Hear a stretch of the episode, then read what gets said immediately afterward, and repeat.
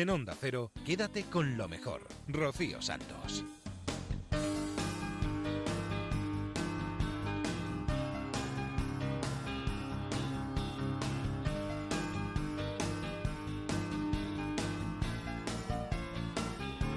Muy buenas noches a todos. ¿Qué tal? ¿Cómo habéis pasado la semana? Nosotros echándoos de menos. Teníamos ganas ya que llegar a la madrugada del viernes para encontrarnos con todos vosotros y repasar lo mejor que ha sucedido en Onda Cero en los últimos días. Nos vamos a ir a la brújula, te doy mi palabra, a más de uno, a Julia en la Onda, no sonoras.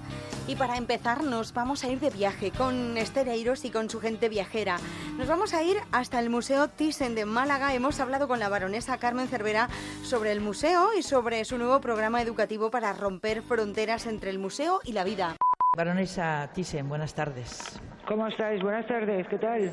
Encantada de saludarla. Fíjese y además dándole las gracias una vez más por acogernos en este lugar mágico que usted eh, ha hecho y ha donde ha instalado, lógicamente, no solamente su, una parte de su corazón, sino de su conocimiento, el que, el que adquirió a lo largo de los años y que ha brindado eh, a todos los españoles y en especial a los malagueños con este museo.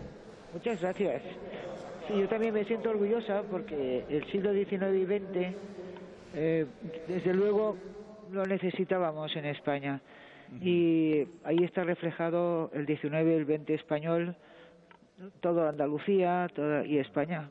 me siento muy feliz y muy orgullosa que los pintores maravillosos están disfrutando de ese museo.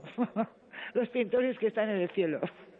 Supongo, baronesa, que no ha sido fácil, porque usted ha tenido que personalmente, a nivel personal, ha tenido que alejarse de los medios de comunicación que solamente especulan con la vida de los demás eh, y se ha acercado usted al arte a través del barón Thyssen, que evidentemente eh, ha sido su, su, compañero de viaje durante muchos años, y, pero luego usted ha continuado y eso ha sido yo diría que un valor añadido para los amantes del arte en nuestro país, no una sorpresa para mm. los que ya en Cataluña la conocíamos y sabíamos evidentemente que usted era una persona que buscaba siempre la superación y siempre salirse de los círculos insulsos, ¿eh? que tienen poco que aportar. Por lo tanto, para algunos no ha sido una sorpresa de que usted sea un referente en el arte de este país. ¿eh? Y una gran gestora, además. El arte, siempre me ha gustado y desde luego me he dedicado a ello, sobre todo al arte de los cuadros españoles, me he dedicado desde que era muy joven, sin saberlo que luego me iba a convertir en coleccionista, en seria, sino que los adquiría porque me gustaban, porque son maravillosos. Y a mi marido, a mi marido también le gustaban muchísimo los cuadros españoles, entonces fue maravilloso el poder reunir esta gran colección que ahora está en Málaga de por varios años y por muchos años y que, que el pueblo, que la gente, que todos los, bueno, los turistas sobre todo que no, no tienen mucha información sobre los cuadros españoles tan bonitos y tan arraigados en nuestra Andalucía tiene mucho éxito con ellos porque les, nuestros ropajes, nuestros, nuestros, nuestros personajes, todos los costumbristas, para mí siempre ha sido muy mágico los cuadros costumbristas. Su vocación por el arte está, está clara y el seguir apostando por el arte eh, es algo que le agradecen todos, le agradecemos todos los españoles y todos los que vienen de fuera a visitar, lógicamente, esta ciudad de los museos en la que se ha convertido Málaga. Ha tenido usted buen ojo por eso, ¿eh? Veo que el Museo de Carmen Thyssen en Málaga ha renovado los contenidos educativos para el nuevo curso eh, 2017-2018, reforzando la calidad y la participación de ese público infantil que es en las escuelas, eh, donde, lógicamente, tenemos que ir cambiando la vida, ¿no? No forja a los niños, forja a la juventud. Es muy importante.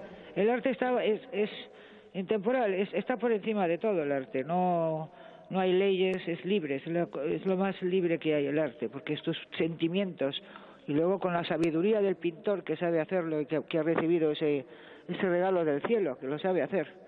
Eso para mí siempre. Y luego, aparte de eso, cuando coleccionas cuadros, es porque crees que los van a perder en un, se van a perder no van a yo creo mucho en los museos creo que los museos son muy importantes para todo para la juventud para los niños para, para, la educación que intentamos darles que, que están son es, es bonito es bonito. Quédate con lo mejor con Rocío Santos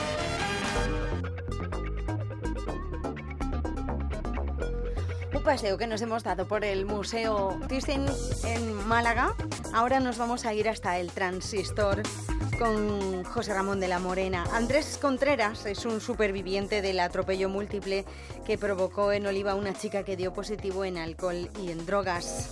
En el transistor ha explicado Andrés cómo ha sido la experiencia de volver a una bicicleta y recuerda además cómo fue aquel fatídico día. ¿Qué tal Andrés? Buenas noches. Muy buenas noches. O sea que mm, pasaste ayer por el mismo sitio con la bici. Eh, ayer fue el primer día después de seis meses que me subo a una bicicleta. No he pasado por la zona del accidente. Eh, pude realizar 22 kilómetros eh, por la zona de, de Javea junto con compañeros, pero no, no, nos acercamos a la zona de, del atropello que fue en Oliva, un poco más lejos. ¿Por el mismo sitio no has vuelto a pasar? Sí, la verdad es que tengo que pasar mucho por ahí, ya que para ir al hospital y al fisio paso mucho y, y bueno, duele, ¿no? Los recuerdos, eh, la pérdida de tu padre y de compañeros y, y, la verdad es difícil, pero bueno, hay que continuar eh, nuestra vida y tirar para adelante. Eh, ¿Cuántos años tienes ahora, Andrés? 27. 27. ¿Y en qué trabajas? En telecomunicaciones, me dedico eh, a telecomunicaciones y marketing digital. Uh -huh. ¿Y, ¿Y, tu padre en qué trabajaba? En una pequeña empresa familiar, nosotros teníamos una, una tienda de móviles aquí en Javier. Ajá. Y, y, cuando has pasado, cuando ibas al hospital todos los días a recuperación, eh, los primeros días que pasabas por allí, mm, ¿se te queda algún recuerdo siempre que pasas por ahí de, de lo que sucedió esa mañana? Pues la verdad es que yo he intentado de, muchas maneras poder recordar el accidente, el momento, pero eh, no recuerdo nada del accidente. Eh, es complicado porque se ve que hay un mecanismo en nuestro cerebro que borra cuando tenemos un impacto muy fuerte, pero no, no puedo recordar nada de la, del accidente. ¿Y de antes del accidente? cuando Porque ibais, siempre salíais los mismos en bici. No, normalmente pues eh, queda con una grupeta, ¿no? Se crea un uh -huh. grupito de los que puedan salir ese día y la verdad pues siempre va gente diferente. Eh, yo pues por casualidad esa, esa, ese domingo salí con mi padre y con el grupo del Trille Beach, con mi club. ¿Cuántos, y... ¿Cuántos kilómetros solíais hacer? Ese día, como el, era el Día de la Madre, íbamos a hacer menos, pero normalmente pues hacemos salidas entre 60 y 100 kilómetros. Uh -huh. Joder. ¿Y qué, lleváis bici de, de, carretera? Sí, circulamos con, con bici de, carretera. Yo hago triatlón y, y, bueno. No, por eso te lo digo, porque a mí me gusta y también salíamos, solemos salir bastante también, salimos, pero normalmente salimos por caminos, ¿no? Porque la carretera me, me da un poco miedo. ¿No os da miedo la carretera? Siempre da mucho respeto porque los coches pasan muy rápido y, y y da un poco de miedo, ¿no? Pero bueno, es el deporte que practicamos y la pasión por el ciclismo nos, nos hace hacer algunas locuras y bueno, circular en la vía pública creo que no es una locura, que eh, podemos circular y creo que, que debe haber una convivencia ahí. ¿Y esa, esa mañana eh, salís? ¿Cuánto tiempo llevabais en, en, de, de, andando desde que habéis salido? ¿Cuánto habíais rodado ya? Pues muy poquito. Yo creo que menos de una hora y porque es, es muy cercano, es, creo que son 30 kilómetros de aquí a la zona de, del accidente. Y, y, como te he comentado yo no, no recuerdo ni lo que nada, ¿no? ni cómo salí ni, ni, dónde ibas ni con quién no no nada nada nada, nada. me desperté en una cama postrado y no sabía ni lo que había pasado. Y cuando te despiertas en la cama qué lesiones tienes lesiones eh, pues cuando yo me despierto en la cama no sé lo que tengo. Eh, lo que sé es que no me podía mover, no podía hablar, tan solo veía a mis familiares alrededor y un grupo de médicos, pero lesiones tengo pues tibia y perone rotos, los dos fémures, eh, las rodillas rotas, el húmero, tenía varias costillas rotas, el hígado, se me salía líquido del cerebro, tres manchas en el cerebro, todo el cráneo por delante, la cara rota y alguna cosa más. Y recupera la conciencia y supongo que, que, preguntas, ¿no? ¿Quién, ¿Quién, te cuenta lo que ha pasado realmente la primera vez, ¿no? ¿Cómo te lo van diciendo? Yo estaba intubado y, y no podía hablar, solo por señas, lo único que preguntaba era si tenía cortadas las piernas, era mi mayor preocupación y la verdad es que mi madre me dijo que, que había tenido un accidente en, en bicicleta y yo pensaba que me había caído por algún precipicio o algo y muy poco a poco, progresivamente, empezaron a contarme lo, lo que sucedía. Quédate con lo mejor en Onda Cero.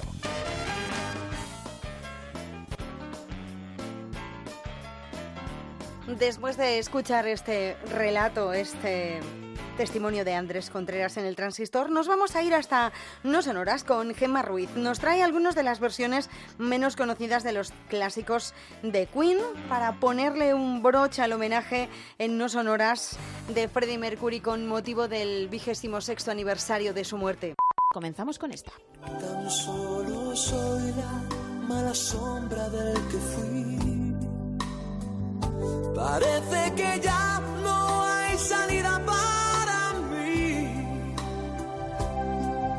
Solía darte el sol y ahora solo ofrezco desamor. Momo Cortés incluía en su álbum Constante Contradicción de 2006 este cover del baladón Too Much Love Will Kill You que él tituló en castellano Tanto amor no es bueno y en el que contó con Brian May a la guitarra. Que es imposible escoger. No existe sensatez aquí. El 25 de noviembre de 1996 se inauguraba la estatua de Freddie Mercury en Montreux, en Suiza, una réplica de la famosa pose del artista en el concierto de Wembley de 1986. amor no es bueno, lleno de inseguridad. Agotado ya no puedo. La encargada de la ceremonia fue su gran amiga Montserrat Caballé y a ella asistieron los padres y la hermana de Freddie y también sus compañeros de Queen.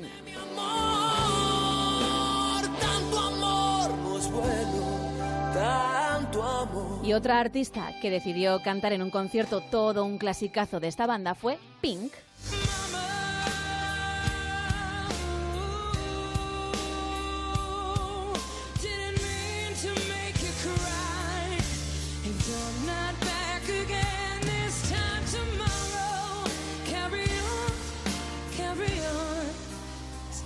Nothing really matters. Fue en Australia, en 2009, donde se encontraba de gira. En uno de los conciertos interpretó así de bien Bohemian Rhapsody.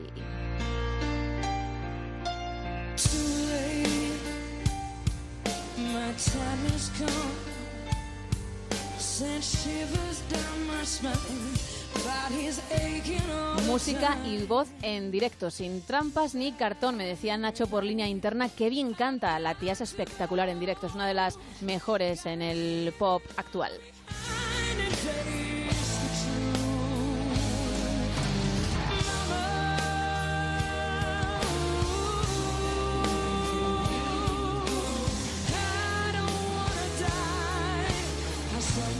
Y también Jeff Scott Soto se atrevió a versionar a Queen. De hecho, tiene un álbum en directo, Live at Queen International Fan Club Convention, en el que interpreta temas de la banda como este pedazo Save Me.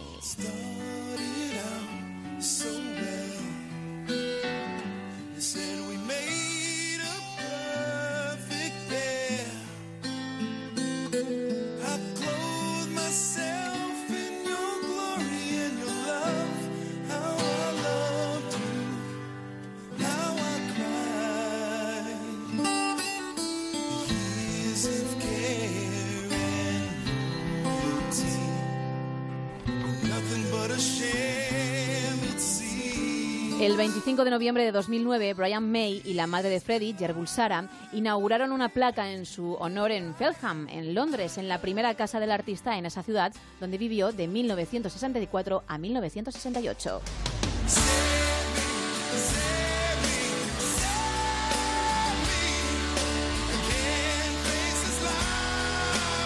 En ella puede leerse Freddie Mercury, Fred Bulsara, el cantante y compositor, vivió aquí.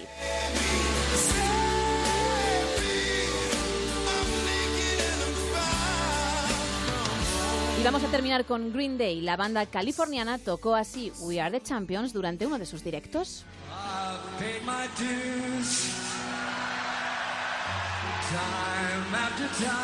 Y con ellos vamos a ir bajando el telón.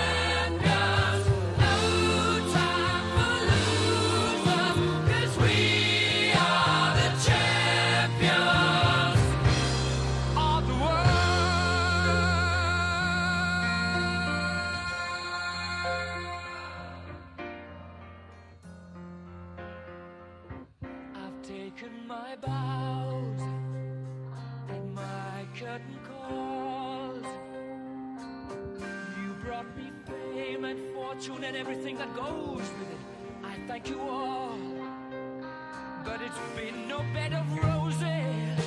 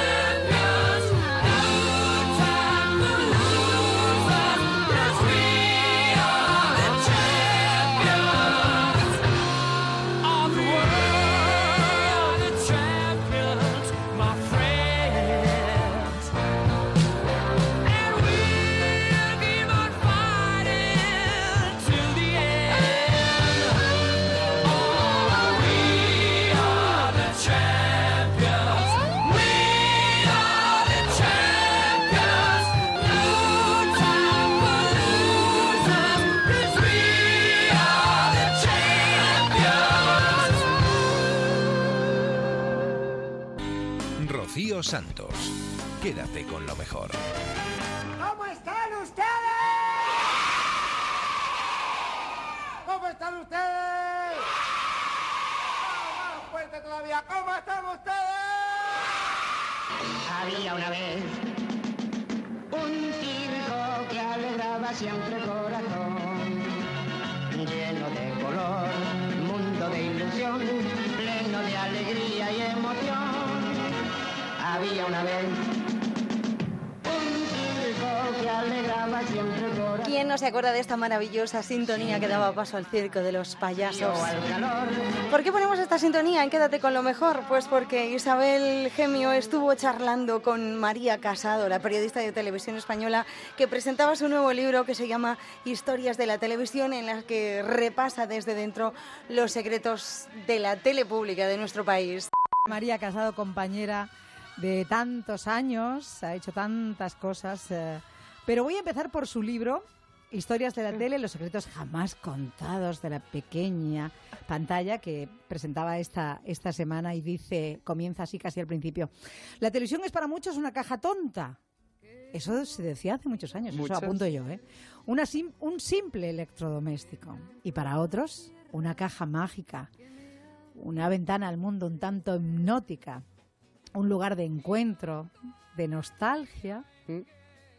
¿Tú crees que hay ahora como una necesidad un poquito de nostalgia, no crees? Pues yo no sé, yo estoy, yo estoy nostálgica, te lo digo. Yo estoy a punto de cumplir los 40 y fíjate que estoy en ese momento de echar la vista atrás. te lo juro, te lo juro, María, Isabel. por favor. Sí, sí, pero la 40 nostalgia... son maravillosos. Pero la nostalgia al final es una nostalgia buena, no de anclarse al pasado, ¿no? Eso, no, sino por de, de mirar con, con cariño. Sí, pero recordar todas estas cosas que hoy vamos a recordar es muy agradable. Sí. Bueno, pero dice, di- si- sigue el libro de María, pero sobre todo es un lugar de referencia sentimental para varias generaciones, algo que, que forma parte de nuestra memoria colectiva, como si se tratase de un álbum familiar. Desde este la la la de Maciel ganando Eurovisión, la llegada del hombre a la luna con la narración de Jesús Hermida, las primeras elecciones democráticas de 1977, el España-Malta y el gol del, de señor eh, cantando por la voz desgañitada de, De José Ángel de, la, Casa.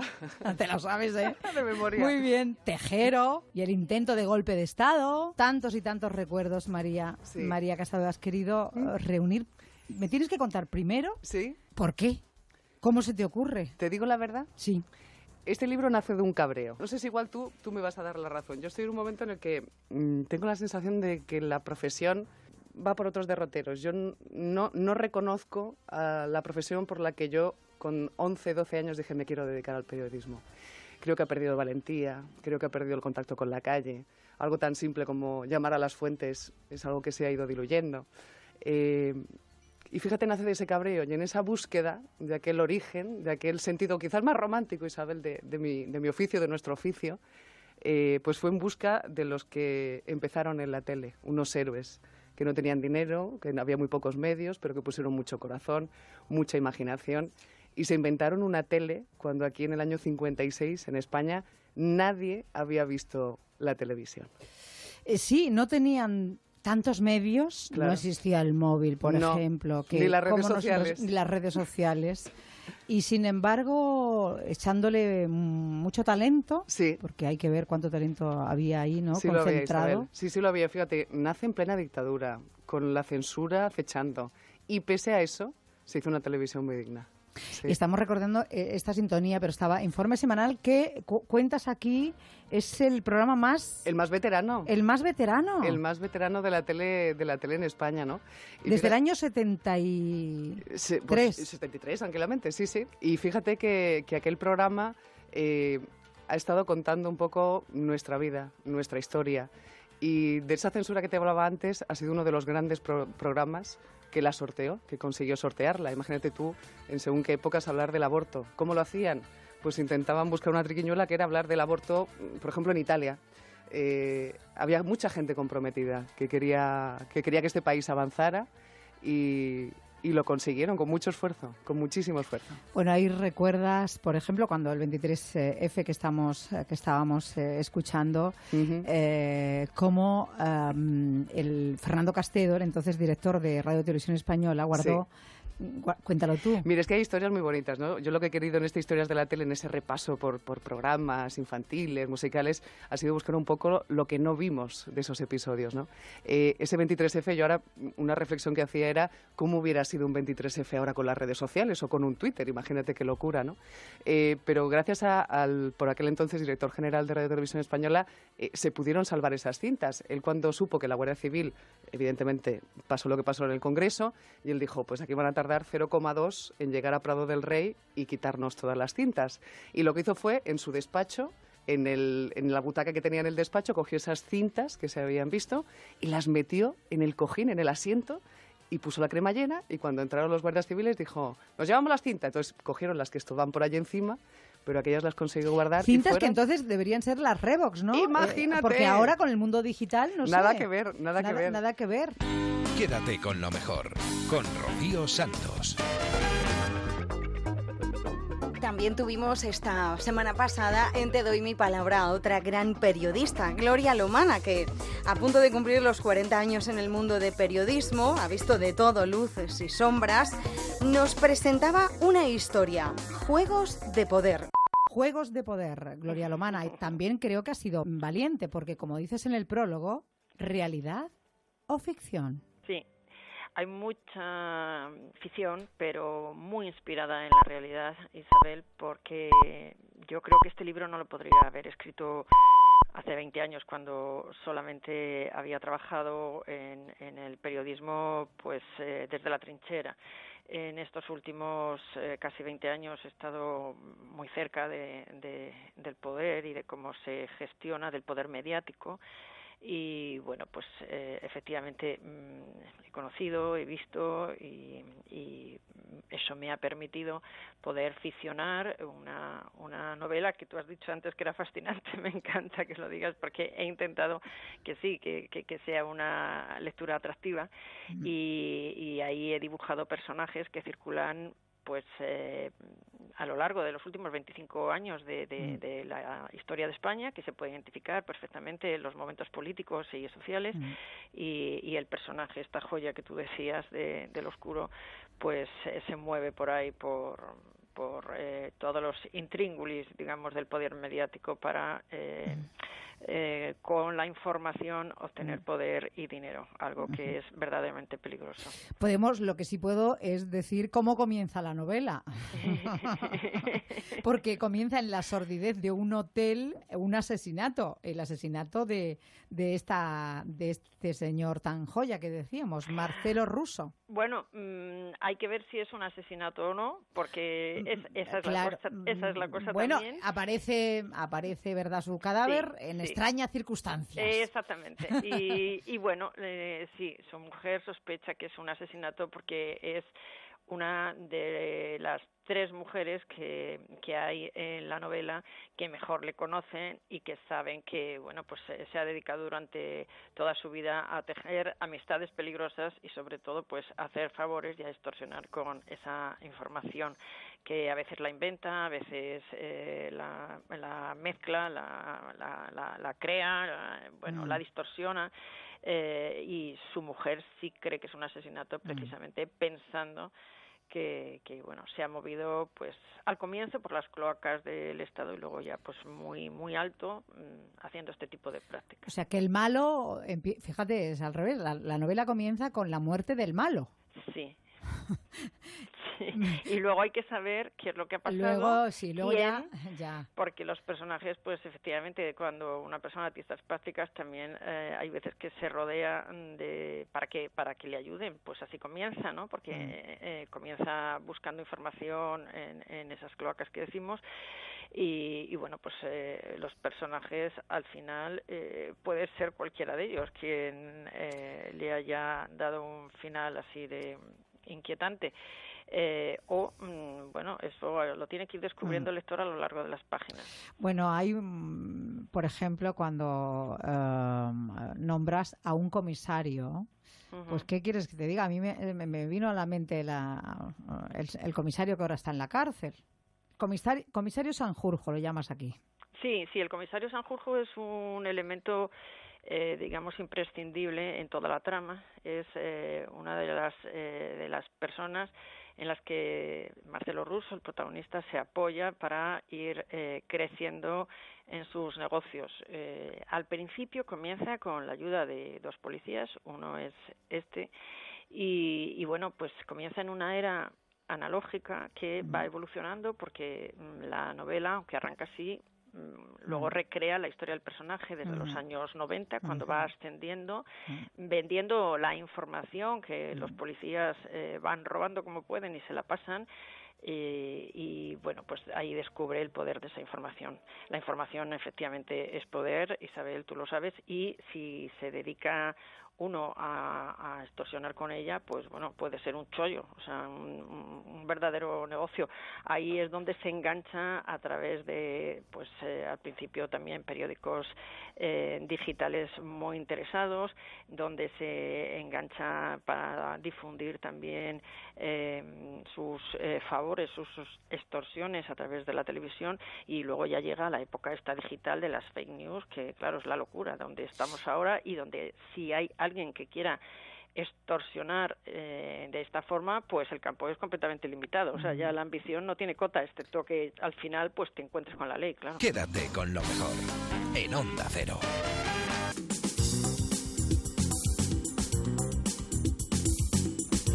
Momento de irnos a la ciencia, nos vamos hasta la brújula con Alberto Aparici que nos da todos los detalles sobre un objeto que se ha visualizado más allá de nuestro sistema planetario y que además está realizando un acercamiento a nuestro sistema solar. La parte interesante es que eh, este, este bicho, esta cosa, es una oportunidad única realmente. Cuando hemos hablado de lo difícil que es estudiar planetas alrededor de otras estrellas, pues ahora resulta que durante unos años tenemos un cacho de otro sistema solar y lo tenemos al lado de casa, ¿no? Entonces estamos todos queriendo saber cuál es su composición, si se parece a los asteroides que tenemos aquí, si nos puede dar información sobre su sistema de origen. Hay tantas preguntas que querríamos hacer que, que no nos da tiempo. Pero ya tenemos algunas respuestas, ¿no? Y lo convierte en un objeto poco usual. Muy poco usual, efectivamente. Para empezar, simplemente que sea un asteroide, no sea un cometa. Eh, ya sabéis que la, única diferencia es que los cometas tienen hielos y por lo tanto se evaporan cuando se acercan a, las estrellas. Eh, los asteroides, sin embargo, no son de roca o de metal. Pues nuestras teorías sobre cómo se forman los sistemas solares nos dicen que hay muchos objetos pequeños que son expulsados en los primeros años de la formación de, un sistema, pero la gran mayoría deberían ser cometas, deberían ser cuerpos fríos, no deberían ser asteroides. Y sin embargo, Oumuamua no mostró signos de evaporación cuando estuvo cerca del Sol, así que lo más probable es que sea un objeto seco, que será rocoso o quizá ligeramente metálico. O sea que nos viene el primer cuerpo interestelar que descubrimos y ya no es normal, ya es uno entre mil, que es más o menos el, el- el ratio de asteroides y cometas que deberían ser expulsados. Es un objeto raro. Pero, pero lo más raro todavía ha sido cuando hemos leído los nuevos estudios que parece que dicen que Oumuamua es extremadamente alargado. De hecho, es 10 veces más largo que ancho. O sea, más que un asteroide es una especie de salchicha interestelar, un espagueti, ¿no? Bueno, había un oyente que ha generado un cierto debate en las redes sociales que hablaba de un zurullo interestelar.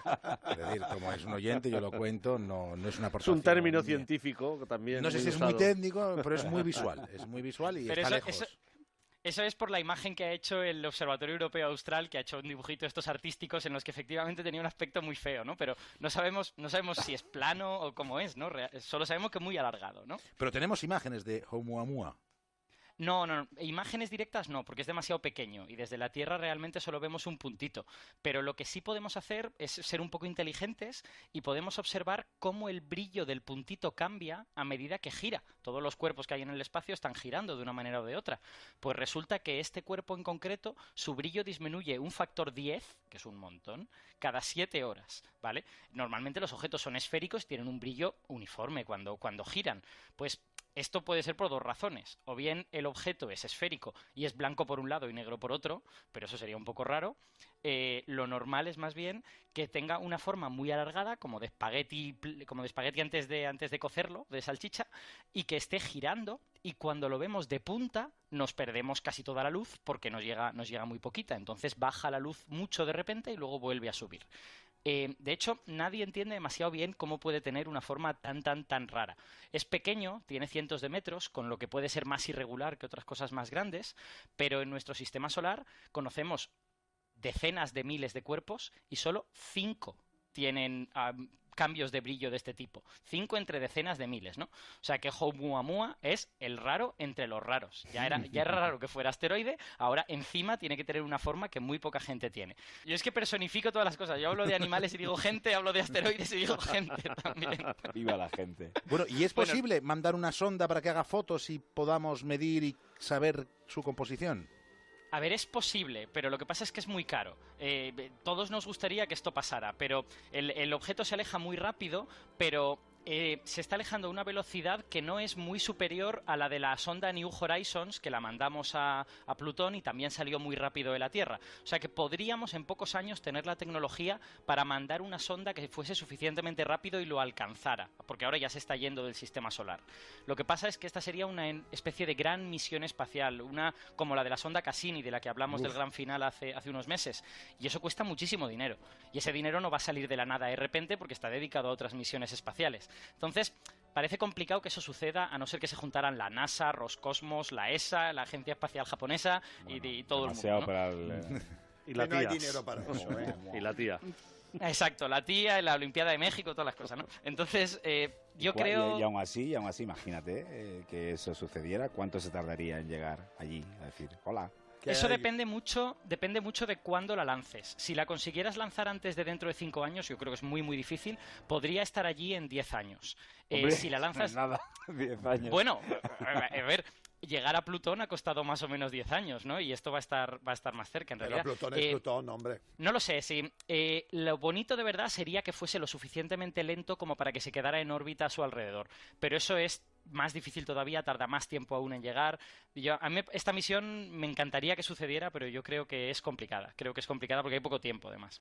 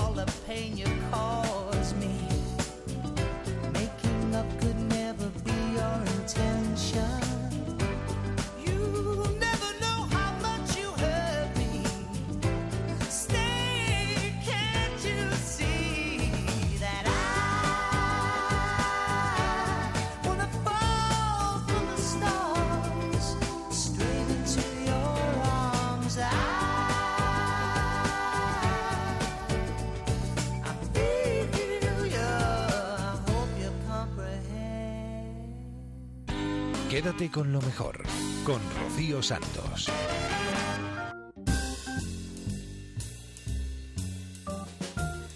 Simply Red con una canción dedicada a las estrellas, que para eso estábamos hablando de sistemas solares. Cómo nos gusta hablar de ciencia. Cómo nos gusta la sección que tiene Javier Cancho en la brújula Punta Norte, ese faro que está ahí en el Cantábrico.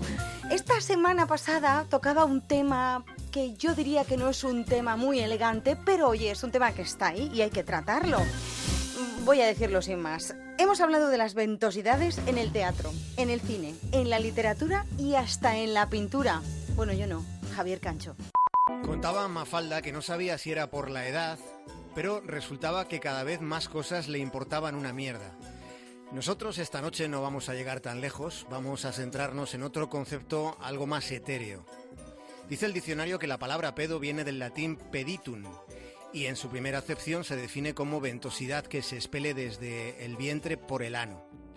Sin tanto refinamiento retórico, pedo es una de las palabras más favoritas de la infancia. Pero ocurre que no solo a la infancia le hacen gracia los pedos, los culos y el pis. Se contó que tres jubilados palentinos habían sido hospitalizados al resultar intoxicados por un pedo de hipopótamo en Cantabria, en el Parque de la Naturaleza de Cabárceno. Se dijo que acabaron en urgencias por un pedo de un bicho con un culo tan salvaje como descomunal. Circuló el asunto por WhatsApp, formó parte de- del comentario de la comidilla, apareció el humor negro y hubo eso que se llama viralidad. Bien, pensemos en un hecho. No se compartía entre adultos una reflexión sobre la crítica de la razón pura de Manuel Kant, no. El asunto tenía densidad, sí que la tenía, pero de otro tipo. Lo que pasa es que era una noticia tan rotunda como falsa.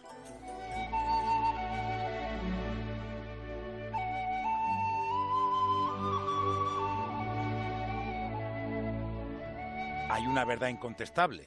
Se trata de un asunto para concernirnos a todos. Sí, porque todos nos tiramos pedos. La cuestión es si alguna vez nos hemos preguntado por qué. Y en esa duda, bueno, tenemos una intención que no es nada escatológica, que me parece más bien fisiológica. Porque cuando comemos, no solo ingerimos comida, también tragamos aire. Y el aire contiene gases como el nitrógeno y el oxígeno. Mientras digerimos la comida, una pequeña cantidad de estos gases viaja por el aparato digestivo. Pero luego hay otros gases, como el hidrógeno, el dióxido de carbono y el metano que se forman cuando los alimentos que hemos comido pues se van descomponiendo dentro del intestino grueso. Todos estos gases en el aparato digestivo tienen que escapar de alguna manera.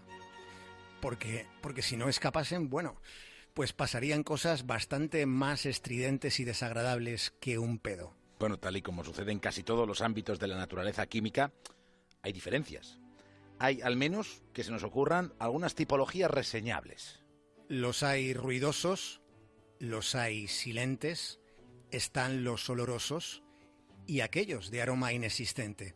Y podríamos fijarnos en una tercera categoría, pero no vamos a hacerlo porque tenemos otras prioridades, porque nos parece más interesante explicar que esos gases se ponen olorosos cuando pequeñas cantidades de hidrógeno, de dióxido de carbono y de metano se juntan con el sulfuro de hidrógeno y con el amoníaco que tenemos ahí, que tenemos en el más grueso de nuestros intestinos.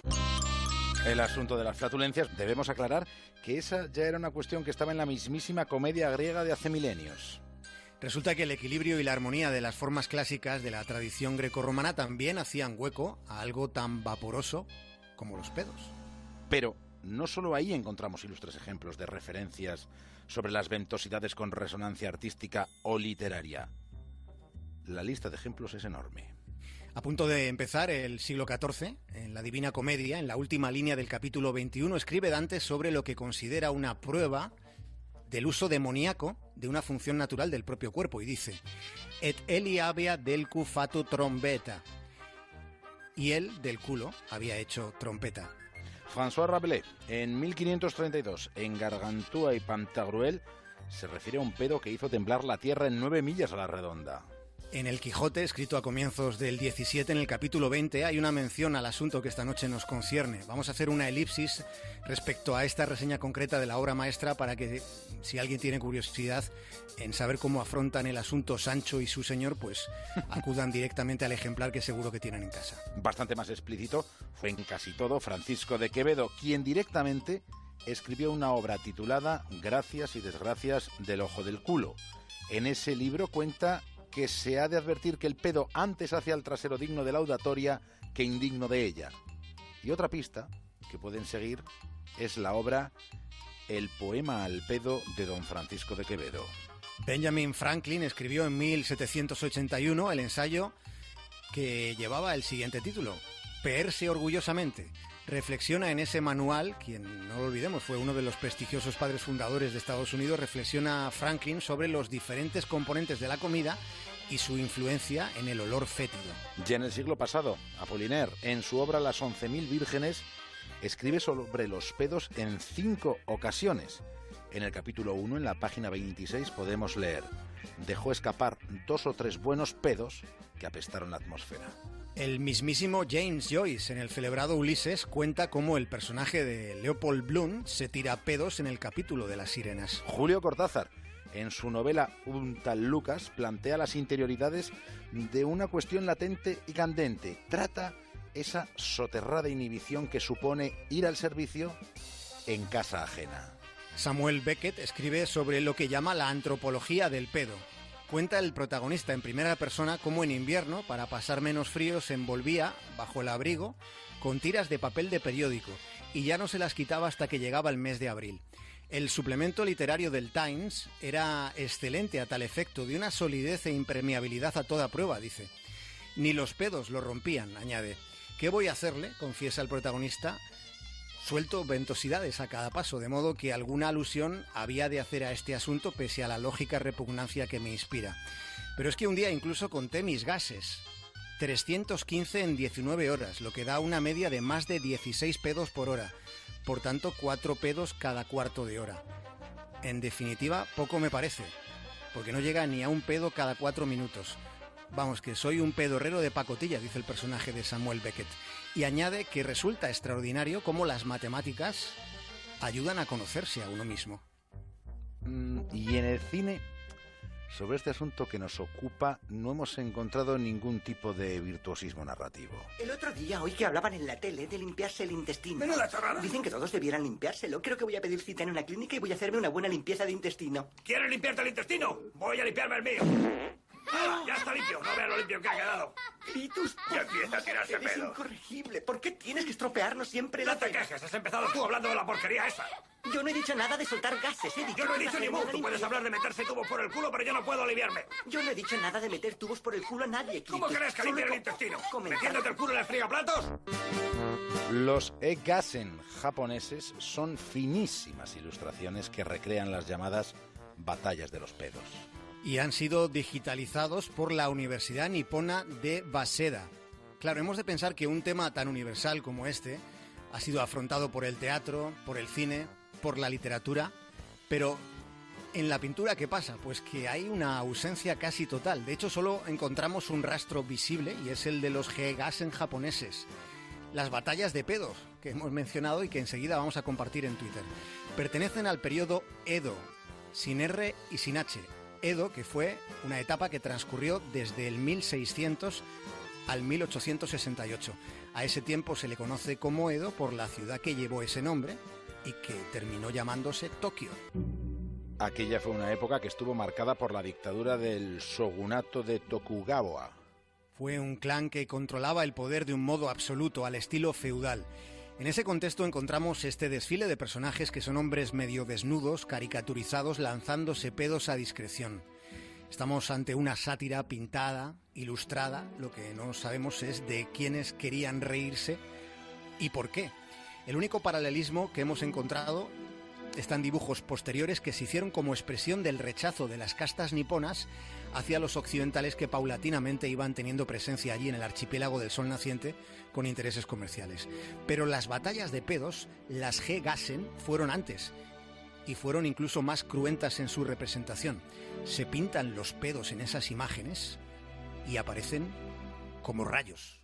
Están tan bien hechos que llega a imaginarse la tempestad hedionda de esas batallas. Son auténticas llamaradas mefíticas. Los atacados se defienden con abanicos, pero los atacantes llenan sacos de pedos que propulsan con catapultas. Quédate con lo mejor en Onda Cero. Bien, después de este paseo por las artes, descubriendo en qué momento uno se ha dejado llevar pues por lo más humano que tiene el ser, nos vamos a centrar en otra cosa y así ponemos punto final a esta hora. Primero vamos a abrir un poquito las ventanas para que esto se airee porque parece que está la situación está la situación cargada, ¿verdad? Y después seguimos en la brújula, pero ahora con María Hernández y con sus gambadas. Ya sabéis que ella pilla siempre los momentos más divertidos de nuestros políticos y nos los cuenta en la brújula. Me falta una cabeza y me sobra una pierna. ¿Te sobra una pierna? ¿Cómo Sí. es eso? Sí, sí, que, que- que- bueno, a mí no, sobra una pierna. Tú sabes que el sábado pasado Puigdemont y los demás decidieron crear una web para hacer un seguimiento de la agencia del expresidente fugado, ¿no? Sí, sí, sí. Bueno, sí, sí. Puigdemont, que no se relaja, sigue hiperactivo en Bruselas con el maratón de entrevistas en muchos idiomas, que es políglota, ya sabéis, tiene una agenda social y mediática que ni el Papa en el Vaticano. Bueno, a lo que voy. El, el Papa, dos papas antes, porque Eso el Papa de ahora anda justito. Papa de ahora justito los de antes. Bueno, la web de lo que él llama su gobierno legítimo, que es el de antes, están los de la cárcel y los huidos, es una foto del 1 de octubre, pero no están todos, no están todos, falta uno.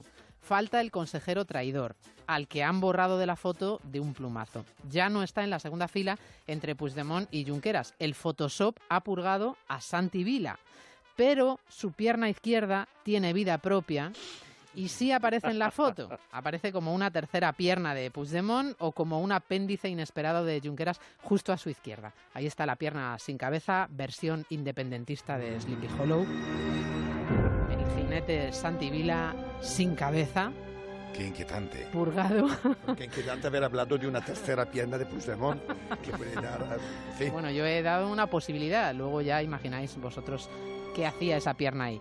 Santi Vila sin cabeza, purgado al más burdo estilo soviético. Este cortapega, fíjate, tan cutre, le ha dado juego incluso al líder de Ciudadanos, Albert Rivera, para hacer el chiste en las redes sociales. Escribió Albert Rivera el otro día, Stalin era más fino, nunca se hubiera dejado una pierna de un traidor en sus fotos. Todo muy inquietante. Lo que pasa es que. Mm, Lo que pasa es que la pierna de Santi Vila va a lo suyo, fue educada como independentista y se resistió a irse del, del grupo. ¿Quién me pone la pierna encima para que no levante cabeza? ¿Quién? ¿Quién? ¿Quién me pone la pierna encima? El que retocó con Photoshop la foto del gobierno legítimo que se la dejó colgando ahí como un pegote entre Junqueras y Puigdemont.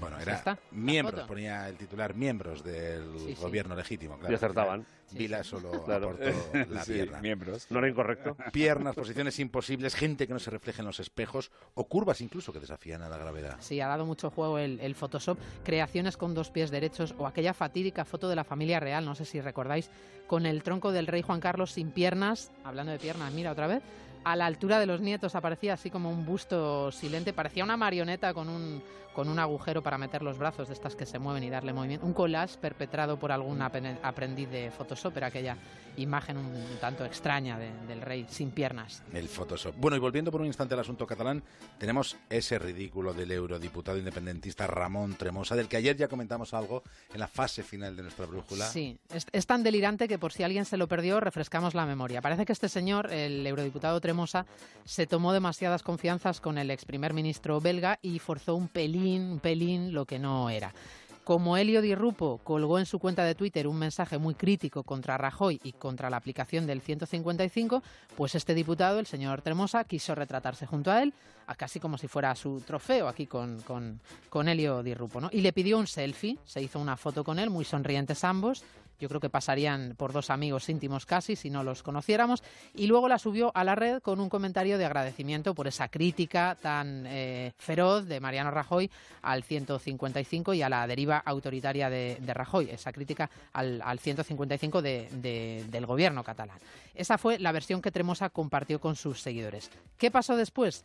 Que el ex primer ministro belga escribió en su cuenta de Twitter, atención, un eurodiputado español me ha pedido una foto que ahora está utilizando para fines políticos. Si fuera necesario, reafirmo mi total oposición a la actitud de Puigdemont. O sea que le faltó decir, un señor se me ha acercado para molestarme. ¿Quién es este señor que me pide una foto y que me está importunando un poco? Que alguien se lo lleve, por favor, renegando de Tremosa en público. Así que Vaya sido planchazo. El ninguneo de Di Rupo al eurodiputado catalán, el ¿Quién le señor pone la Tremosa. pierna encima al pobre? Ay, ay, ay. O el brazo encima, porque Tremosa echaba el brazo. Sí, Ay, sí, le puso el brazo, le, Ay, le- el brazo. le arropó con su brazo. Quédate con lo mejor en Onda Cero. Deja que la lluvia acaricie tus párpados. Que la humedad se clave en tu sien. Deja que esta noche tus pies anden descalzos. No los pares si empiezan a correr. Deja que el deseo por una vez se cumpla. Deja que el silencio te susurre otra vez. Deja que tu ausencia depresión se hunda. Deja que el niño que llevas dentro.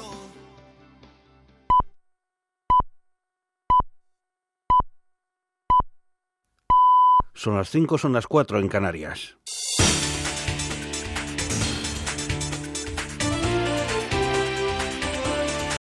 Noticias en Onda Cero.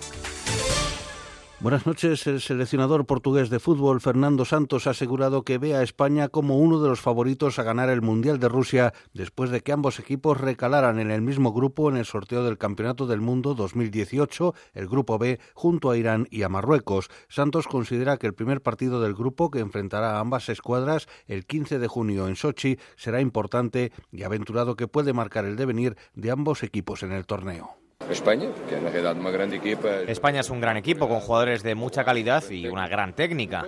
Y después nos vamos a enfrentar a dos selecciones que podrían no ser tan importantes, pero si hacemos una lectura rápida, vemos que Marruecos ha jugado seis partidos, cuatro victorias y dos empates, con 12 goles a favor y cero en contra, dejando fuera a Costa de Marfil y a Gabón.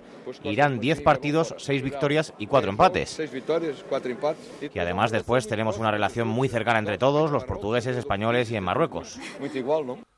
La Tesorería General de la Seguridad Social ha dispuesto de otros 3.586 millones de euros del Fondo de Reserva para afrontar tanto la paga ordinaria como la extraordinaria que reciben los pensionistas en el mes de diciembre y ha agotado los 4.206 millones de euros restantes del préstamo de 10.192 millones que el Estado concedió al sistema en los presupuestos generales del Estado de 2017. El Ministerio ha señalado que la financiación de la nómina de las pensiones proviene principalmente de la recaudación de cotizaciones del sistema, mientras que Carlos Bravo, de Comisiones Obreras, teme que el Gobierno acabe endeudando a la seguridad social. Pero en lo inmediato, las pensiones no se van a dejar de pagar en ningún momento y se financiarán con aportaciones del Estado, que el Estado está disfrazando de préstamos, porque si no, el incremento de pensiones sería superior al 0,25 por la aplicación de la fórmula de índice de revalorización de pensiones. Ciudadanos ha anunciado que presentará una denuncia ante la Fiscalía por delitos de odio por los muñecos que han aparecido colgados en una autopista simulando una ejecución a votantes de esta formación del PSC y del Partido Popular de Cataluña. Ciudadanos atribuye esta acción a la fractura social que ha sembrado el separatismo en Cataluña. El presidente del partido, Albert Rivera, ha indicado que el nacionalismo y el populismo son dos caras de la misma moneda y que socialistas y conservadores no están respondiendo a las cuestiones del siglo XXI. Lo que decida el Tribunal Supremo, lo que decía la Audiencia Nacional, para nosotros será respetable absolutamente, como lo fue en el momento que tomaron decisiones también para privar de libertad a quienes podían haber cometido delitos. Dicho eso, lo que estoy convencido es que una cosa es la defensa judicial, una cosa es la defensa de los abogados, de los eh, consellers y de los miembros del gobierno, y otra cosa es lo que quieren hacer políticamente. Marta Rubira lo explicaba el otro día clarísimamente. Nadie nos va a frenar para declarar la República Catalana. Por tanto, yo estoy convencido que la estrategia judicial va a ser intentar eh, salir de la cárcel pero la estrategia política es seguir trabajando por la independencia y por la ruptura de España. El secretario general del PSOE, Pedro Sánchez, ha criticado duramente al independentismo catalán porque, según ha dicho, levanta fronteras y ha llevado a la sociedad a una convivencia fracturada. Durante su intervención en el Consejo del Partido Socialista Europeo, que se celebra en Lisboa, Sánchez se ha referido a la crisis catalana para ilustrar una pulsión que también afecta, a su juicio, al viejo continente, si se desea o no más integración. Durante estos últimos años, compañeros y compañeras, hemos sido testigos de grandes falacias por parte del independentismo en Cataluña. Hablaron, por ejemplo, de que representaban a un solo pueblo, el pueblo catalán, pero en realidad lo que trataban era de uniformar a un pueblo plural, con múltiples identidades que durante estos últimos 40 años han demostrado que se puede ser catalán, español, catalán solo sin ser español o español sin ser catalán, sin ningún tipo de distinción y sin ningún tipo de conflicto. El Gobierno ha aprobado la Estrategia de Seguridad Nacional para los próximos años que incluye por primera vez como amenaza los ciberataques y la difusión de noticias falsas o fake news en las redes. El portavoz del Gobierno, Íñigo Méndez de Vigo, ha informado en la rueda de prensa posterior al Consejo de Ministros de que la nueva estrategia, que actualiza la de 2013, cuenta con el consenso del PSOE y Ciudadanos y que ahora se remitirá para su visto bueno a la Comisión Mixta de Seguridad Nacional del Parlamento. Que a través de Internet haya noticias eh, falsas que intervengan en procesos electorales, fenómeno que hemos visto en Estados Unidos, en Francia y en el Brexit. Se trata de tomar conciencia de ello y se trata de ponerle remedio a ello, siendo conscientes que esta es una cuestión que afecta a todos los países del mundo.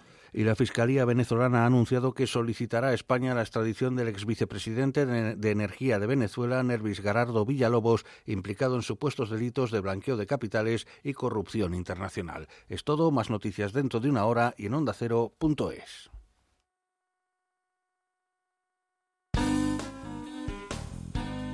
En Onda Cero, quédate con lo mejor. Rocío Santos.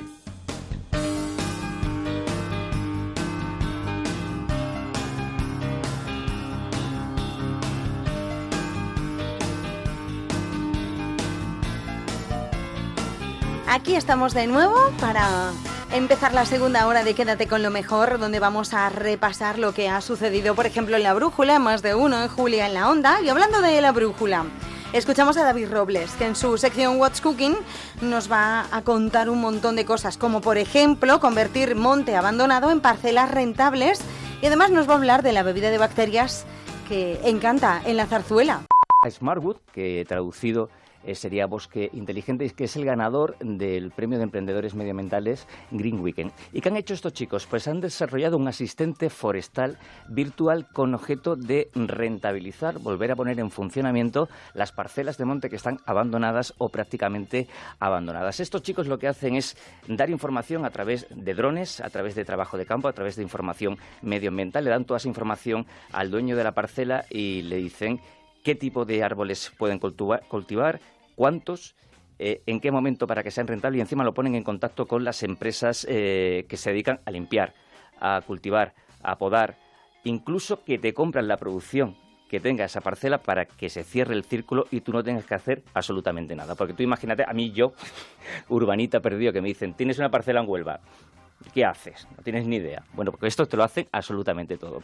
Pues bien, José Luis Gude, que es el padre de la criatura y gallego, sabe mejor que nadie lo importante que son iniciativas como esta de, darle una nueva vida al monte, lo importante que son para que eh, los incendios no lleguen a producirse. Con un planeamiento eh, fuerte y sobre todo con un, unas parcelas productivas, eh, hay que reconocer que la productividad de las parcelas es el el mayor enemigo del fuego, es decir, unas, las parcelas que más producción tienen, es decir, más explotadas están, cuidadas y demás, es donde menos incendios se producen. Entonces, claro, eh, poner en valor esas parcelas creemos que sería un punto clave. Deciros que el asistente este eh, virtual está en desarrollo, pero ya sabemos que va a ser o bien una aplicación o bien una, una web en la que tú vas a decir qué tipo de parcela tienes y qué necesitas, ellos te van a pasar toda la información y te llega al móvil y tú desde el móvil vas a gestionar toda tu parcela eh, para absolutamente toda la gestión que, necesites. Como digo, está en desarrollo, pero la intención es que esté operativo ya para todos aquellos que tengan parcelas allá a los montes, no solamente de Galicia, sino de toda España en los próximos meses. ¿Va a ser caro? No está todavía cerrado, pero mm, ah, para ti no, para ti de hecho va a ser rentable porque todo, todo, todo te lo van a poner ellos. Desde eh, qué tienes que cultivar, cuándo lo tienes que cultivar, quién te lo va a recoger, quién te lo va a comprar y tú no tienes que hacer nada, nada más que gestionarlo desde el móvil. Con lo cual, para Bien, tener una bien. parcela ahí muerta del asco, pues mira, le, le das vidilla y encima, como decía eh, José Luis, evitas que, que se pueda producir por lo menos situaciones dramáticas como, como los incendios que decía. ¿Y con qué sigues? Pues mira, ya que estamos en el monte, vamos a relajarnos y vamos a tomar algo. Y aquí está lo que vamos a tomar. Por eso decía yo que venías con ¿Sabéis lo que es esto? bebida. Esto es kombucha. ¿Sabéis lo que es la kombucha? Mm. Así a, de- a bote pronto. La kombucha es una... No está, ya está inventada. Esto es una bebida milenaria que ya se tomaban los antiguos emperadores eh, chinos. Una bebida que está realizada a través de fermentación de bacterias, con té, con zumos orgánicos y que lleva un año y pico, casi dos años, causando furor en países como Australia, como Alemania, como Estados Unidos, y allí la conocieron nuestras dos protagonistas, que son eh, Nuria Morales y Beatriz Magro, ya lo probaron en Estados Unidos, les encantó, se vinieron a España y dicen que de lo poco que encontraron sabía rayos. Así que decidieron irse a su pueblo, a Fregenal de la Sierra, en Extremadura, y empezar a fabricar allí encima con los elementos y los ingredientes propios de, de esa zona de, de Extremadura. Y el resultado es este. Traemos Esta- la kombucha de Fregenal. y se llama Convida. Se supone, ellos nos dicen, una bebida que sirve prácticamente para todo, alivia un montón de síntomas y lo más interesante es que es una bebida que está viva. Que sea probiótica significa que cuando es kombucha y en el caso de nuestra marca Convia Organic Kombucha no está pasteurizada ni lleva sulfitos, por lo que es una bebida, dijéramos entre comillas, viva, lo que significa que son millones de bacterias beneficiosas que van directamente a nuestro, a nuestro aparato digestivo y ahí nos ayudan eh, sobre todo y a lo principal que afectan es a la flora. Tiene dos efectos muy buenos, aparte está llena de B12, con lo cual para la resaca es maravillosa, es muy buena. En caso de que la gente que lo Eh, tenga. La gente que, que tenga resaca y para hacer deporte. Quédate con lo mejor en Onda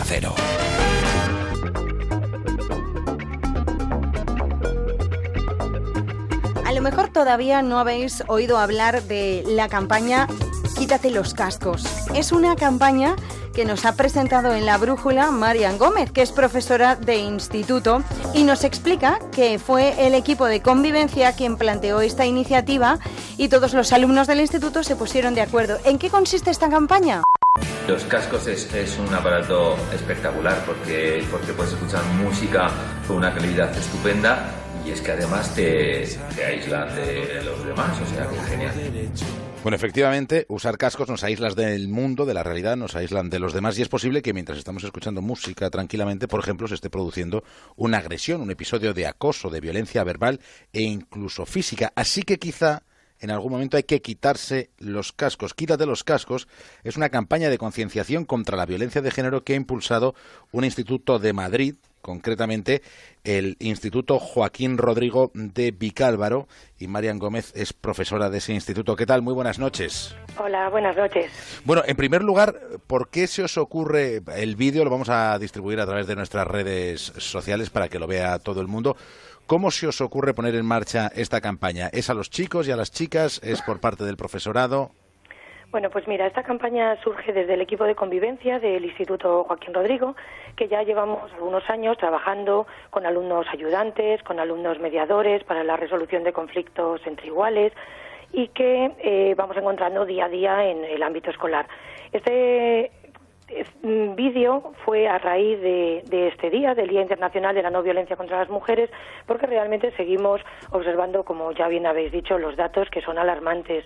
Por ejemplo, el número de menores atendidas por este tema en la Comunidad de Madrid aumentó en un 50% en los primeros seis meses de este año. A raíz de ahí tenemos una serie de días que son un poco claves y este es uno de ellos. Entonces, el equipo de convivencia empezó a plantear esto, se lo planteó a, los alumnos y todo el mundo estuvo encantado de participar. Sobre todo lo hicieron los alumnos de primero de bachillerato, porque siempre entendemos que son ellos los que pueden ser más, más imagen un poco para los más pequeños. Y se hizo para trabajarlo vía tutorías con los alumnos de primer ciclo. Primero de bachillerato que tienen los chavales Pues- ya 16 años, Sí, 16, eso es. 17 años. 17 años, sí. Y cuando habéis estado grabando el vídeo, no sé si te has llevado alguna sorpresa, no sé si negativa o positiva, con los chavales, si hay un conocimiento y hay una implicación.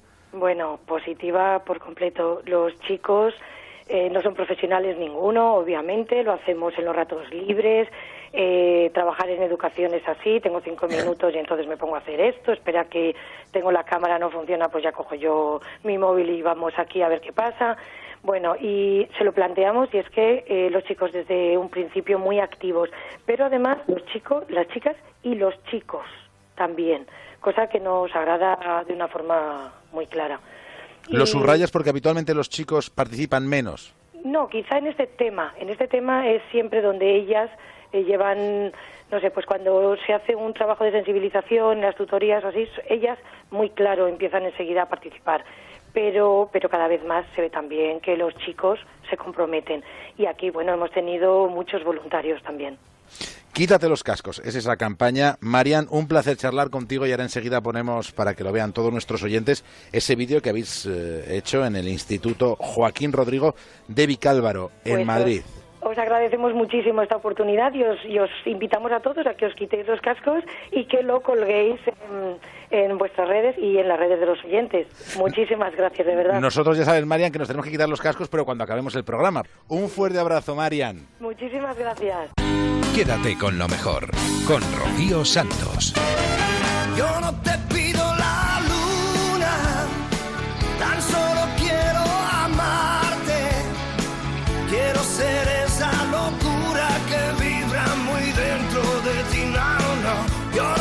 Dalma 3 es el nuevo disco de Sergio Dalma. vino a más de uno para presentarlo, para contarnos detalles de la creación y de la grabación y para contarnos un montón de cosas.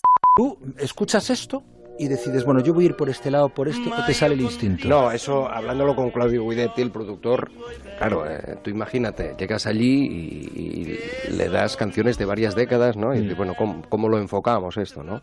Y creo que en esta canción, bueno, pues la idea que él tenía de hacerlo con, con gran orquesta, con este rollo swing, yo creo que era, sobre todo era novedad en mí, ¿no? Porque eh, lo de Vía Dalma se- no se trataba de, de- de hacer un cover, la premisa ya desde el primer día de Vía Dalma era hacer versiones que sonaran a Dalma, que sonaran, que A yo ti, darles mi claro. personalidad, Claro. ¿no?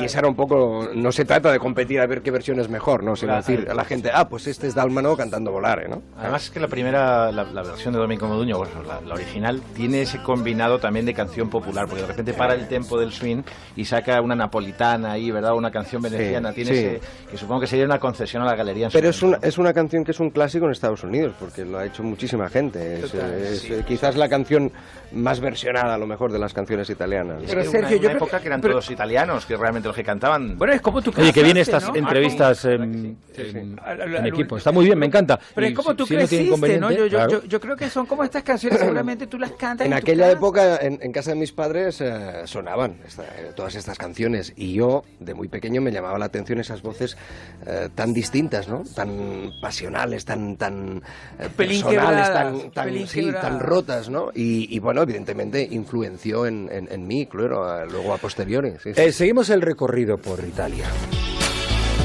Trotamundos como yo, que camina sin cesar. Es muy probable que conozca la misma chica que soñó. Que soñó. Nicola Ibarri. Un grande. Yo había coincidido muchas veces con él y además un tipo muy querido. Ya había hecho yo el, el corazón gitano en, en Vía Dalmas anteriores. Eh, bueno, espero que no se asuste de escuchar esta versión, porque siempre se hace con, con muchísimo cariño. Pero yo esta sí la había cantado cuando yo empezaba en las orquestas a los 16, 17 años, este famoso Trotamundos, que Sí. evidentemente sonaba muy distinto, ¿no? La misma chica que soñó. Que soñó. Si rodando el mundo puedo hallar. Oye, em, ¿viajaste a la Toscana para centrarte en este disco o no te hizo ya me hubiera gustado. no, estuve en Milán. eh, en el estudio y, y bueno, eh, los, los tres discos que se han hecho de Dalma siempre se han hecho allí con Claudio Guidetti en, en su estudio de Milán porque creo que, que se tenía que respirar Italia, ¿no? Eh, por este disco conceptual, ¿no? Y disfrutándolo mucho. Yo, además, siempre es un país que me siento cómodo. Pero quizás en la Toscana igual hubiera sonado mejor, ¿no? Ya que lo dices. ¿Pero y qué haces? Por ejemplo, te vas vas a comer antes, y te, te comes así como un gran Ahora sí, plato de pasta, una oreja, Yo esa necesito. oreja de elefante, de la yo milanesa. No, cuando estoy allí yo siempre, casi cada día como pasta. Me gusta y tomarme un vasito de vino y luego al final pues me tomo un amar o un poquito de grapita. Por eso también ayuda luego a la hora de estar en el estudio y grabar, sí. Y cuando discutes con ellos, ellos de repente te imponen, de repente, porque claro, es como eh, que estás penetrando una eh, la institución eh, italiana Claro, por excelencia claro. como Totalmente. esa música. Le echas un par, ¿eh? Ellos te, y ellos te dirán, bueno, vamos a ver. Tal. Fíjate cómo son los italianos, porque son muy suyos para, para estas cosas. Claro, cuando llega el tío, yo, de Sabadell, mire, es que quiero cantar todas estas canciones exitosas italianas en, en español. Este tío está loco. Bueno, cuando ya escuchan mi voz, ah, pues una voz muy parecida a la nuestra. Claro. Tal fue el efecto que, que causó Vía Dalma 1 y Vía Dalma 2 que me invitaron a San Remo hace 3-4 años Increíble. a cantar ese, bueno. ese Bella sin alma y el mundo allá, ¿no? Con lo cual, y además lo presentaba Gianni Morandi aquel año. Con lo cual, imagínate, yo creo que eso supone lo, para ellos mucho, ¿no? Rocío Santos. Quédate con lo mejor. Bailar pegados es bailar. Igual que En la parte final de la entrevista con Juan Ramón Lucas, Sergio Dalma, le pusimos unas cuantas versiones de su clasicazo Bailar Pegados. ¿Queréis escucharlo? Quiero que escuches esto a ver si reconoces la canción.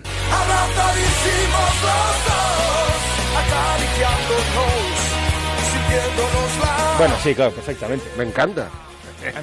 ¿Conocías esta versión? No, no, no, no. Y mira que he escuchado versiones de bailar pegados muchas.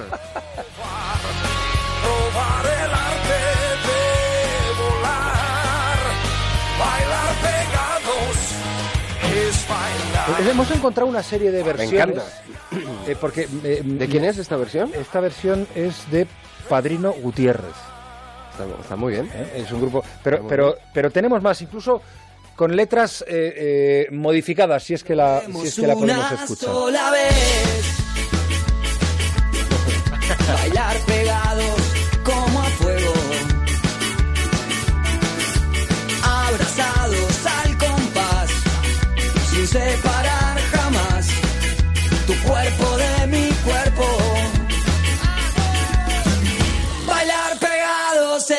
Esta es otra, pero es que ya, ya digo que hay un- algunas en las que incluso modifican la letra.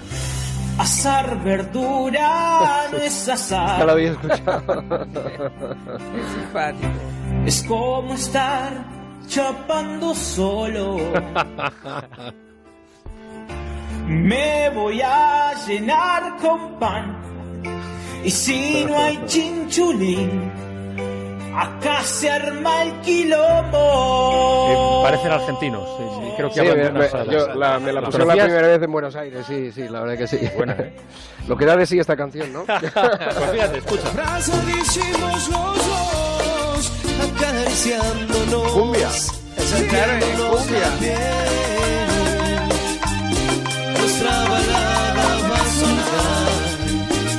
Yo la había escuchado también en cuarteto, en, en Córdoba, la zona de Córdoba en Argentina, también en cuarteto, que es muy parecida a la cumbia también. también. Claro, como la música regional mexicana también que tiene ese punto así, orquesta, banda.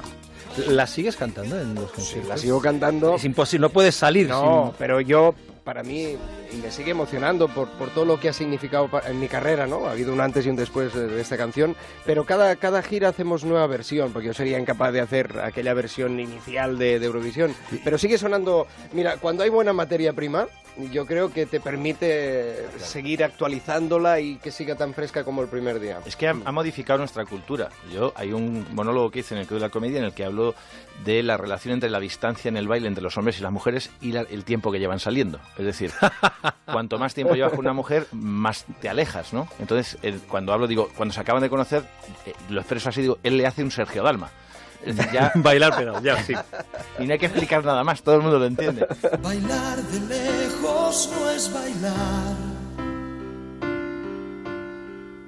Es como estar bailando solo. Bailando en tu volcán y a dos metros de ti, bailando yo en el polo. Probemos una sola vez. Bailar pegados como a fuego. Abrazados al compás, separar jamás. Tu cuerpo de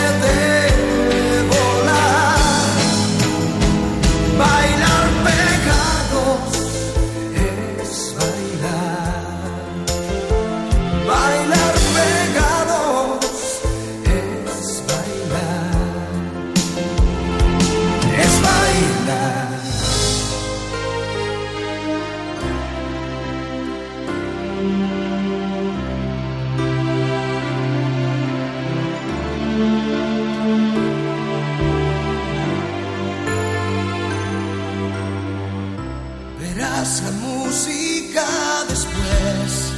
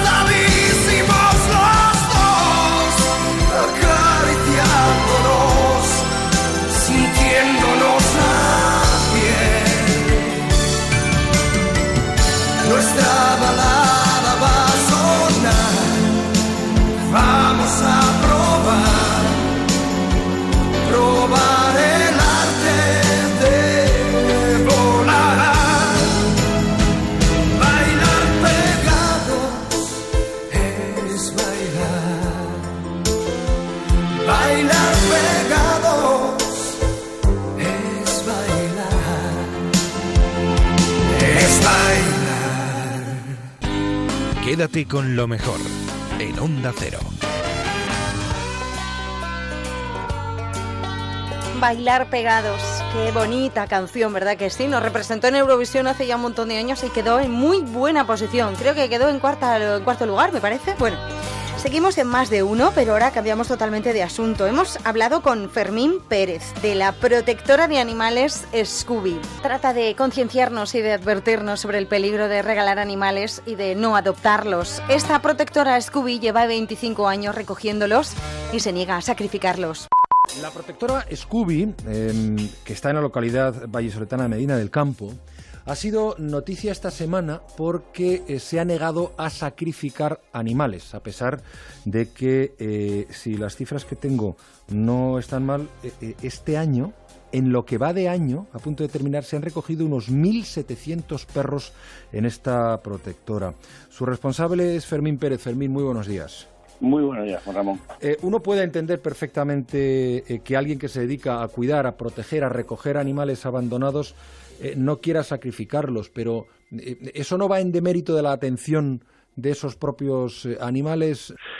No va en demérito porque la verdad es que nuestras instalaciones, nosotros manejamos cuatro refugios y nuestras instalaciones son grandes y lo que estamos pidiendo es bueno que la gente tenga mucho cuidado a la hora de recoger porque Juan Ramón habitualmente el tema de cachorros por ejemplo Mm. suele ser allá para marzo abril y bueno yo puedo deciros que esta semana se han recogido 20 cachorros o sea es que eh, debemos de concienciarnos debe- toda la población debe concienciarse, las autoridades deben concienciarse también que esto es un problema que hay que meterle mano. Hmm. O sea, somos todos muy animalistas, eh, pero nos resulta que no nos dedicamos a esterilizar a nuestros animales de compañía y luego que las protectoras los recojan. Nosotros como protectora eh, nos negamos a sacrificar porque es nuestra política, nosotros no vamos a sacrificar un animal sano y que pueda ser pueda ser dado en adopción, pero sí solicitamos que la gente no compre y que adopte y que deje de criar. Eh, mm, Fermín, cuando hablas de, de hacer algo, de ser activo en ese sentido para evitar esta situación, ¿qué se puede hacer? Eh, eh, desde, por ejemplo, desde el Poder Legislativo, desde los gobiernos, eh, eh, ¿qué, qué se puede hacer para evitar estas situaciones? Es tan fácil como hacer cumplir las leyes. Las leyes dicen que tú tienes que tener tu animal controlado y lo tienes que tener. Las leyes dicen que tienes que te- si tienes más de cinco animales tienes que tener un microzoológico y eso no se está haciendo cumplir. O sea, todos los animales tienen que estar identificados con microchip. Y nos seguimos encontrando con que tan solo un 5% de los animales que llegan a nuestras, a nuestras instalaciones están identificados con microchip. Tan fácil como eso. Eh, yo he estado con, eh, con Fermín ahí en Scooby, en Medina del Campo. Eh, tienen de toda clase de animales, es decir, no solamente perros, gatos, hay caballos también, hay hasta hurones, hay animales que abandona la gente, eh, que muchas veces, y sobre todo en estas épocas navideñas, y me parece importante subrayar un poco en la línea de lo que decías antes, se convierten en regalos. Qué bien, me han regalado un hurón, o me han regalado un perrito, un cachorrito, y pasan las navidades y el cachorrito hace pis, caca, come y es un gasto. Y entonces o lo dejan en la calle o en el mejor de los casos, y no doy ideas, pero es que es una realidad que está ahí, lo dejan en una cestita en la puerta de Scooby. Sí, sí, o te lo tiran por encima de la valla, como me ha pasado a mí el domingo pasado. O sea, eh, sí, la verdad es que eh, yo siempre digo que las alegrías que da una mascota en casa y bueno, la interacción, si tienes niños y con personas mayores es muy importante, pero es un algo es algo que hay que pensar y meditar y hay que saber pues eso que se trata de un ser vivo un ser vivo que va a tener unas necesidades mínimo mínimo mínimo 12 14 años y que tienes que saber si vas a ser capaz de cubrir esas necesidades durante esos 12 14 años entonces si te lo planteas y tú ves que que sí que te ves con que puedes hacerlo pero discutiendo entre la familia, pues adelante, vamos a por una, una mascota. Si no, lo mejor es comprar un peluche. ¿Cómo se puede ayudar a Scooby? Pues mira, siendo, se puede ayudar siendo casa de acogida, fundamentalmente económicamente es importante también, no nos vamos a engañar, o sea, esto al final hay que dar de comer, hay que pagar las recetas del veterinario, hay que pagar el pienso y todas estas cosas. Bueno, se puede ser eh, ciber, ser, ser ciberactivo compartiendo los posts que tenemos en nuestro Facebook o en nuestro Twitter. ¿eh? Eh, viniendo aquí de voluntario, que cada vez hay más. Por ejemplo, nosotros ahora estamos iniciando una campaña de voluntarios mm, simplemente para socializar cachorros. Porque claro, nos entran tanto cachorro que al final nosotros, con nuestros medios, no tenemos tiempo de socializarles, de acostumbrarles a andar con correa y luego son más difíciles de colocar. Bueno, pues ahora queremos gente que se dedique a socializarlos y a estar con ellos. Y a limpiar y a dar de comer, que son los trabajos habituales de los refugios. Muy bien, Fermín Pérez, eh, responsable de, de Scooby, que no quiere sacrificar animales y que lo que están pidiendo es ayuda, colaboración para poder eh, mantener estos animales hasta que puedan entrar en adopción y que llama, como decía la conciencia, sobre todo en estas épocas de Navidad, que eh, un animal no es un peluche. Quédate con lo mejor, con Rocío Santos.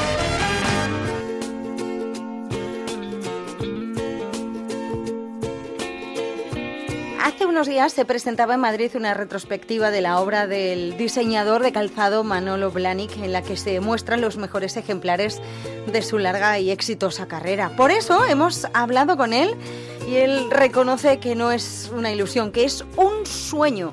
Que le monten a uno un- en el Museo Nacional de Artes Decorativas de Madrid una retrospectiva con los mejores diseños que usted ha hecho le debe dar una enorme ilusión, ¿no? Porque eh, es entrar No. en el mundo del arte con mayúsculas ya. No es ilusión, es absolutamente un sueño que nunca pensé eh, sobrevivirlo. Claro. Que es bastante, bastante un gran honor, un gran, terrible honor.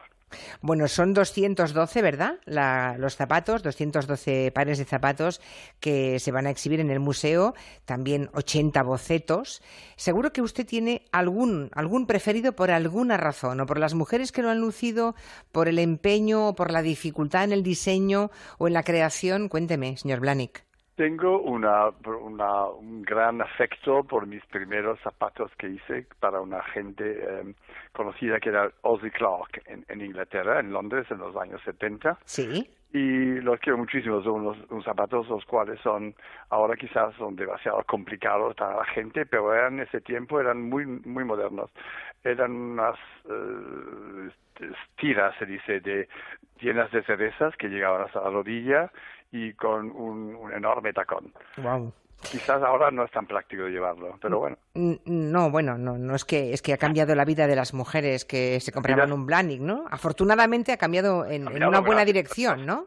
en la buenísima dirección porque soy absolutamente desbordado de, de, de gente, si una persona que ha trabajado 47 años y que tenga todavía esa demanda de jovencitas, de me- medio edad jovencitas, de mayores y de, y, de- y ya un poco ya de mayorcísimas.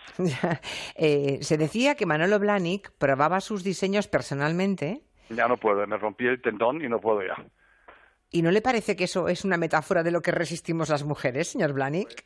No, porque sabe una, sabe una cosa, Julia, que, que, que tengo la sensación que, la sensación no, es la certeza que con, el con los años que han pasado he hecho una enorme eh, de- conquista en el sentido técnico. No, los zapatos son comodísimos, aunque tengan 15, eh, mm, 15 centímetros. ¿Es mucho eso, 15 centímetros? Bueno, son, es, bastante, es son bastante 15 centímetros, pero la comodidad es, es- fundamental. Déjame que le pregunte, señor Blahnik, a usted no le gustan nada las plataformas, aunque sea de un centímetro, ¿verdad? No, los, los que me gustan son los wedges, ¿cómo se llaman? Los, las cuñas. Sí. Pero las plataformas las encuentro verdaderamente que te di- aunque seas la mujer más guapa del mundo, tengas las piernas más hermosas del mundo, hay una disproporción de volumen cuando te los pones y es siempre un poco tipo Mickey Mouse o la hija de Frankenstein. Ya, pues... por- No me gustan mucho a mí. Pero bueno, hay momentos donde llevarlas también. Ah, bueno, eso quería decirle. Una cosa es que uno se compre un unos Manolo Blahnik para, para una alfombra roja y la otra es que para ir a trabajar. Eso es comodísimo. Y está bien que usted lo diga, señor Blahnik, aunque usted no, no lo diseñe, ¿no? Bueno, mañana, mañana comienza en el Museo Nacional de Artes Decorativas de Madrid esa muestra y dura hasta el día 8 de marzo. Creo que ya ha pasado por el Hermitage en, de Leningrado, por ejemplo. Ay, y- me, me divertí mucho en Rusia, fíjate. Me divertí mucho, ¿sabes por qué? Porque es un academismo total.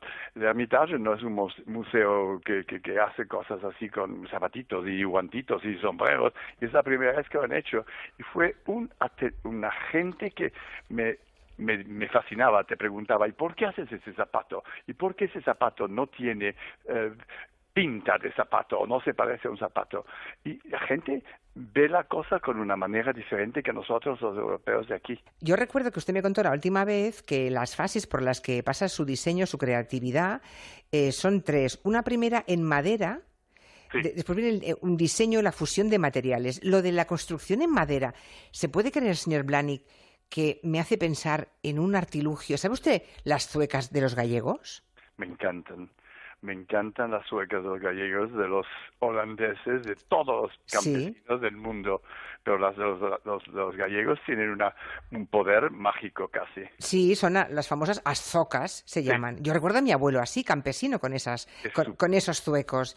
Y, Ah. o sea, al- algo así, le- de eso parte usted, ¿no? Porque Más o menos. Ma- bueno, o Más sea- o menos. Me encanta pensar que hago un pequeñito truco mágico para las mujeres, porque me gusta eso, me gusta pensarlo. No es así, pero me gusta pensarlo. En eso tiene usted razón. No,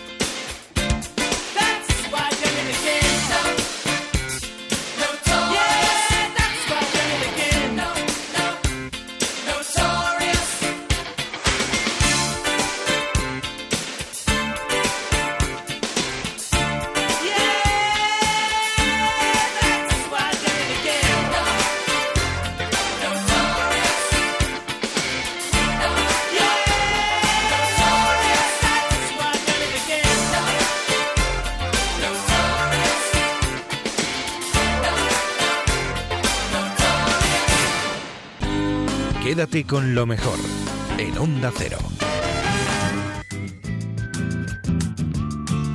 Se ha estrenado ya en los cines Perfectos Desconocidos, una película basada en las nuevas tecnologías en las que cuenta una cena entre amigos donde deciden realizar un juego un poquito peligroso.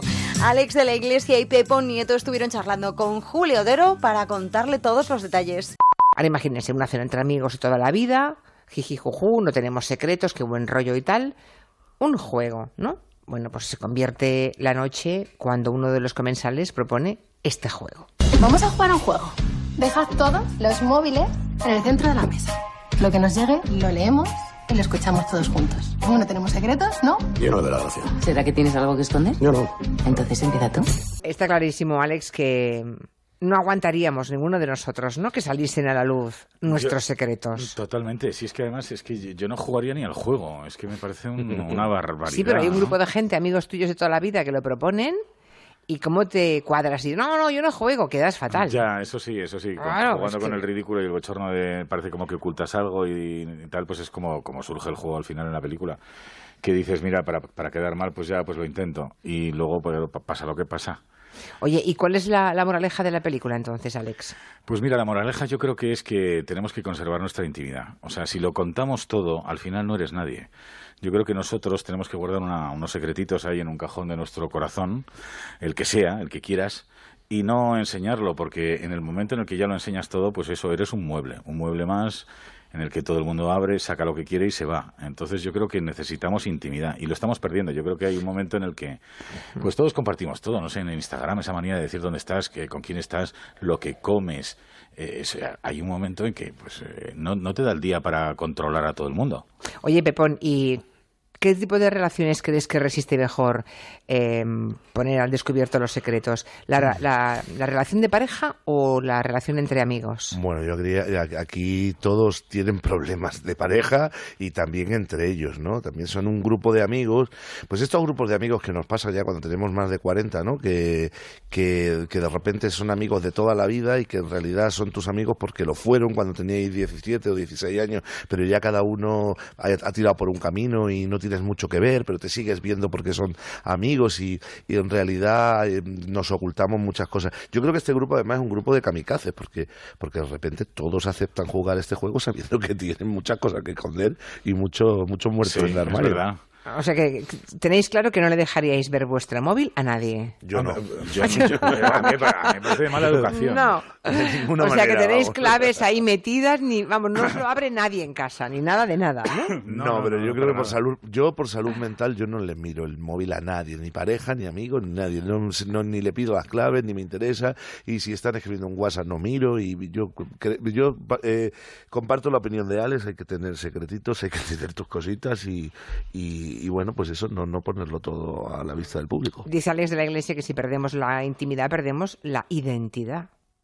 O sea, que Sí. tenemos la identidad ahí colgando en la nube, ¿no? Exactamente. En el smartphone. Eh, Exactamente, parece como que no tenemos memoria suficiente en la cabeza y tenemos que dejar una serie de archivos mentales en, en la nube que ahora en este momento pues igual es nuestro móvil, ¿no? Y, y es terrorífico porque es que lo sabes todo de todo el mundo. Eh, ahora es... mm, eh, no sé, vivimos como una especie de conciencia colectiva. O sea, somos todos como un mismo organismo en el que cualquiera de nosotros pues, puede intervenir y puede ponerse en contacto con cualquiera. Y eso enloquece, por un lado, es maravilloso, sin duda es un salto radical en la manera de comportarnos y de entender las relaciones sociales, pero por otro lado es que no sabemos cómo llevarlo.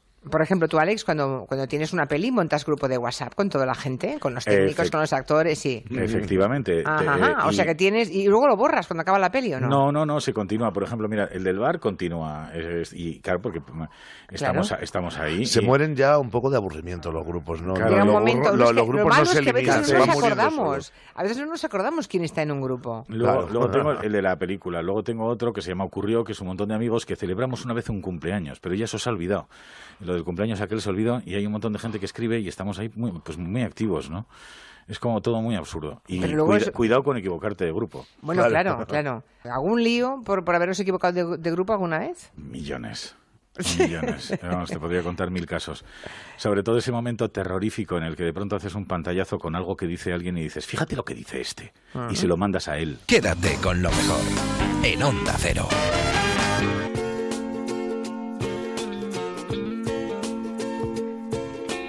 Juan Ramón Lucas y Sandra Ibarra han estado charlando con Julia, con Julia Otero, sobre un nuevo libro que se llama Diarios de Vida, en el que tratan de actuar como altavoz de aquellas personas que han conseguido superar el cáncer. Esto forma parte de un proyecto de la Fundación eh, Sandra Ibarra. Es decir, esto es el primer paso de una idea eh, que tuvo Sandra hace tiempo de mm, crear una escuela de supervivientes por dos razones fundamentalmente. Para visibilizar algo que eh, no está en la mente de todos y que está fuera del sistema sanitario, que es cuando a alguien le dan de alta de un cáncer, luego eh, desaparece el sistema sanitario y sin embargo le quedan secuelas físicas y psicológicas de las que nunca se habla. Y luego porque esas personas que han pasado por esa experiencia eh, tienen cosas que contar y ayuda que proporcionar a quienes están viviendo el cáncer en ese momento. Entonces, la Fundación pone en marcha ese, ese proyecto eh, para crear además también un registro de supervivientes. Ahora supongo que Sandra nos contará algo. Y el primer paso de ese proyecto es la, es la edición de este libro. Eh, junto con una compañía de, comunicación que se llama IDEX, que son de Alicante, y que tuvieron claro el tema desde el principio. Entonces lo que hemos hecho ha sido seleccionar 25 historias, 27 historias que son las primeras 27 historias de supervivientes en esa línea de crear un foro de intercambio de información en torno a la, en torno a la supervivencia. Oye, Sandra, eso de, ponerle nombre Escuela de Supervivientes, mm, o sea, yo confieso que dicho, dicho así a mí, a mí me impresiona mucho. Porque son, claro, eh, parece que, que, muchos no sobrevivan, que es verdad que algunos no sobreviven, ¿no? Pero, ¿qué habéis aprendido? O sea, de, la puesta en marcha de esta escuela de supervivientes, ¿qué has aprendido que no supieras ya, Sandra? Pues mira, Julia, eh, yo estoy absolutamente feliz Después de 22 años vinculada al cáncer, en el que tuve bueno, pues mi primer cáncer, eh, mi primera leucemia en el año 95, por fin empezamos a trabajar con la vida. Yo fui la única superviviente de mi planta. ¿Qué me dices? Sí, sí, sí, en el año 90 yo fui la única superviviente de mi planta. Todos estos años hemos trabajado y yo personalmente perdiendo a muchas personas muchas personas, muchos amigos y, no es nada fácil trabajar en un ámbito en el que casi siempre la balanza se inclina hacia el lado negativo. Entonces, lo que significa crear una escuela de supervivientes, para mí es un sueño, es fascinante, pero además es una realidad. Se calcula que en España somos un millón y medio de supervivientes, cada año hay 100.000 nuevos supervivientes. Y empieza a existir una serie de necesidades que hasta que uno no las vive, pues no, se, no se contemplan te puede sonar raro por eso la escuela de supervivientes. Una vez eh, se considera la supervivencia, yo la considero otra fase del cáncer. ¿Qué ocurre? Por ejemplo, que existen problemas como la infertilidad, eh, menopausias precoces, linfedemas, fatigas crónicas, pérdidas de memoria, una serie de consecuencias que los médicos hasta hace poco pues te decían, con todo lo que te ha pasado, eso ya no es nada. Pero es mentira, claro. Y no es verdad. además de lo que te ha pasado, ahora esto otro, ¿no? Que son las secuelas, digamos, de, de haber sobrevivido al, cáncer. A mí me ha impresionado mucho ver Pero eso. Pero son secuelas para los que no hay una atención sanitaria. Claro, o sea que no, el cáncer tiene un, recorrido, ¿no? Escribís en el libro, eh, pero cuando te dan el alta, digamos, mm, ¿y ahora qué? La curación no es el, no, es, siempre el fin, no es el final, ¿no? El final, el final las del secuelas, los traumas, los miedos, tantas y tantas cosas, ¿no? Laborales también, es decir, es una, una cadena, eh, bueno, que, que, empieza a ver, es verdad, antes no había supervivientes, pero ahora empieza a haber supervivientes, entonces se empieza a emerger en el sistema sanitario un nuevo paciente para el que no hay una atención sanitaria. Entonces, por un lado, en la Escuela de Supervivientes acoge un primer proyecto que es impulsar un registro de supervivientes. Aunque no te creas, aunque no lo creas, no existe. Pero ni en España ni a nivel internacional. Si queremos convertir en noticia a la gente que se cura, siempre es noticia a la gente que fallece. Es verdad, es verdad. Entonces queremos convertir a los que, en los que se curan. Registrarlo, registrar sus necesidades y a partir de ahí poner a trabajar a la administración, a la sociedad, para que haya una atención sanitaria específica del superviviente y no empieces a peregrinar por el sistema sanitario o tener un tío en Murcia que es médico para poderle preguntar. Si lo que queremos es que haya esa atención y que puedas volver a cumplir tus sueños, a realizar tu vida. Yo no quiero que otras mujeres no puedan ser madres. Yo no lo soy, pero hoy en día se pueden donar ovocitos o se pueden donar espermatozoides y poder cumplir el sueño de ser padre o madre. O incluso se pueden congelar óvulos antes de someterse a un tratamiento. Exactamente, eso es lo que. Claro, claro, es que hay tanta, ahora hay muchísimas alternativas. Por cierto. Pero te tienen que informar para. Claro. y a lo mejor cuando uno, cuando a uno le diagnostican un cáncer, si eres mujer joven, digamos, que aún está en edad fértil y que aún no ha tenido hijos, em, pues a lo mejor la idea es, bueno, si tiene un cáncer, si tiene una leucemia o un cáncer de pecho, un cáncer de tal o de cual, lo de menos va a ser ser madre o no. Ya, pero esa persona tiene ahora. derecho a tener la esperanza de que va a sobrevivir y que además mm, no, no pierda también la ilusión de ser Claro. madre, por ejemplo, ¿no? Pero, mi- pero mira qué bonito es cuando el médico te dice, dicho. mira, puedes donar óvulos para cuando te cures. Esas palabras. Suenan divinas cuando Claro. el momento de diagnóstico del cáncer, porque estás hablando de esperanza, estás hablando de que hay muchas personas que lo consiguen. Y este libro son 27 historias, bueno, en un libro caben 27, el libro continúa online, el diario de vida. Ideamos esta campaña, que es un poco eh, la columna vertebral de la Escuela de Supervivientes, para dar a conocer historias de personas absolutamente inspiradoras, de esperanza, que abrimos un nuevo camino de esperanza en la sociedad en la que empezamos pues eso a contar que hay supervivientes, que se puede salir y al final yo creo que hacer un regalo, ¿no? es decir, nuestro sufrimiento que sirva para que los que vienen detrás sufran un poquito menos. En Onda Cero, quédate con lo mejor. Rocío Santos. Y así le ponemos punto y final a este programa. Par de horas que hemos estado repasando lo mejor que ha sucedido aquí en Onda Cero en los últimos días. Y nos quedan todavía los gazapos, ¿eh? el Somos Humanos con el que vamos a ponerle el broche final al programa. Solamente recordaros que si queréis escuchar los audios al completo los tenéis en onda0.es y en las aplicaciones del móvil y la tablet. Nada más, que seáis muy felices, que disfrutéis mucho de la semana y la madrugada del viernes al sábado, eso de las 4 3 en Canarias, nos encontramos. Adiós. Terminamos nosotros, Julia Torero, Julia Otero, Julia Torero, Julia. ¡Ole! Y ole. Ole. Con Julia en la onda. Julia, buenas tardes. Ay, qué tontería. ¿Qué tal? Iba a hacer un Max Mix. Max Mix. Caí, Elena. Estaba Julia Toré, Toré, Toré, Toré. Estaba la lengua mía haciendo mezclas. Ay, qué maravilla, qué maravilla. Ay, qué maravilla. Para mi marido, para mi marido. La lengua mía. Bueno, estaba mirando lo del pájaro dudú, no confundir, por favor, Ododo. Hoy, hoy, hoy, hoy. No confundir con el pájaro uyuyuy. El pájaro uyuyuy es, un, es aquel chiste Sí, del sí, pájaro. sí, sí. Bueno. No me quites la música, Quintanilla, que le voy a contar el chiste. ¿Quiere que cuente el chiste del pájaro uyuyuy? ¿Seguro? Voy a contar unos chistes. Es aquel pájaro que cuando va... Espero que le haga gracia. Que se llama uyuyuy. Ay, no me acuerdo, ¿cómo era? ¿Cómo era? Dice... Espera, era un pájaro... No, no, así no era. Espera, espera, a ver si me acuerdo. ¡No! ¡Por Dios! ¡No! Que cuando tenía que aterrizar, ¿no? Posarse en el suelo. Madre mía. Sí. Joder. Sí, tenía como ¡Madre de Dios, madre de Dios! ¡Qué vergüenza, qué vergüenza! una... Una parte, un par de huevos. Inflamada. Tenía una parte inflamada. Los cojones. Claro que sí, guapi. Y entonces la parte inflamada, claro, a tener que poner las piernas, las patas en el suelo. No puedo soportarlo. Tenía miedo a darse con, con la parte inflamada en el suelo. ¿De verdad escucha la gente esas tonterías? Sí, sí, ya lo creo. Entonces cuando iba a aterrizar, hacía, uy, uy, uy, uy, uy, uy, uy, ¿no? ¿Cómo, cómo no, no? Uy, uy, uy, uy, uy, uy, uy, ¿no? La mujer más inteligente del mundo. Uy, uy, uy, uy, uy, uy, uy. Era eso. Es cuando usted en un momento dace, ¿Qué dices este hombre? en un momento dace, Casi. Lo voy a repetir otra tercera vez. Venga, valiente, venga, valiente, venga. en un momento dado, Bien, bien, bien. Anda, dale un beso al abuelo. Entre ellas, el de Sharon Tate, No, no, no, eso no, no, no, el de Sharon Tate, Tate, eso no, no, no, no es así. Tate. Tate, aquí habrá bacalao. He dicho Tate ya. Sí, Es un suspenso total. es Sharon Tate. Cara a la pared. Has, has pensado por un momento que era francesa. Cateto a babor. Pachuca, en Cuernavaca, en Mérida, en Cancún, en Ciudad de México. ¡Viva México, cabrones! Todo eso has hecho en 15 días. En 15 días, sí. Es un hombre lúcido, inteligente, capacísimo, no lo puedo creer. Qué barbaridad, pues estarás, estarás baldado. No, estoy muy bien, estoy fenomenal. Baldano, baldano. Baldano, baldano. Voy a desmayarme. Bueno, no está mal.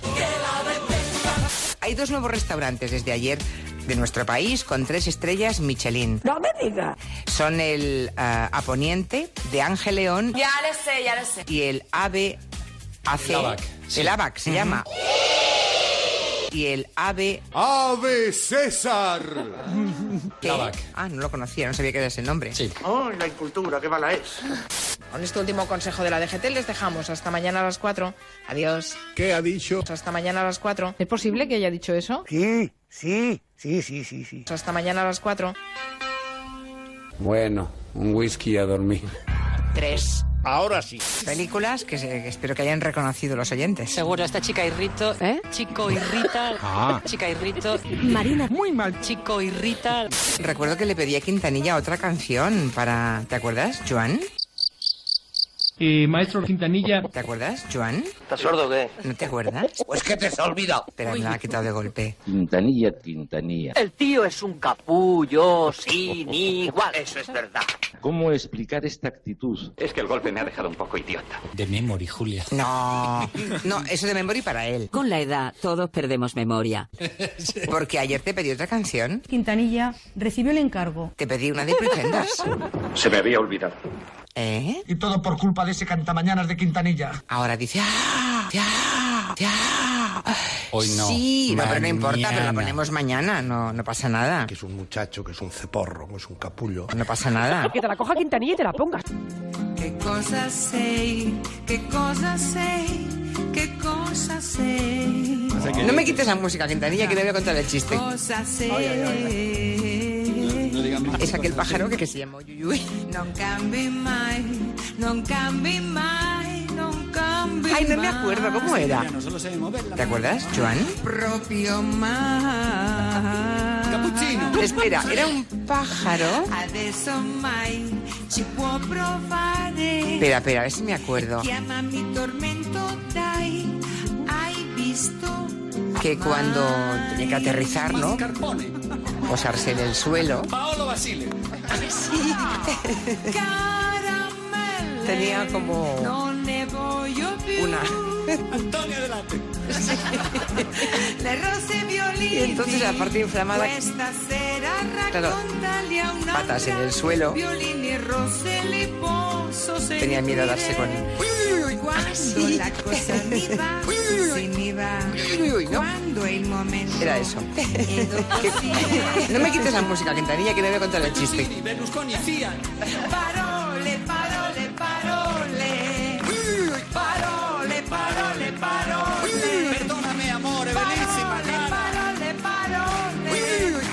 Parole, parole, parole, parole, parole, soltanto parole, parole tra noi.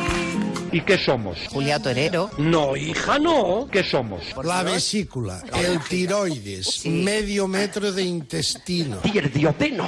Somos humanos. Rocío Santos. Quédate con lo mejor.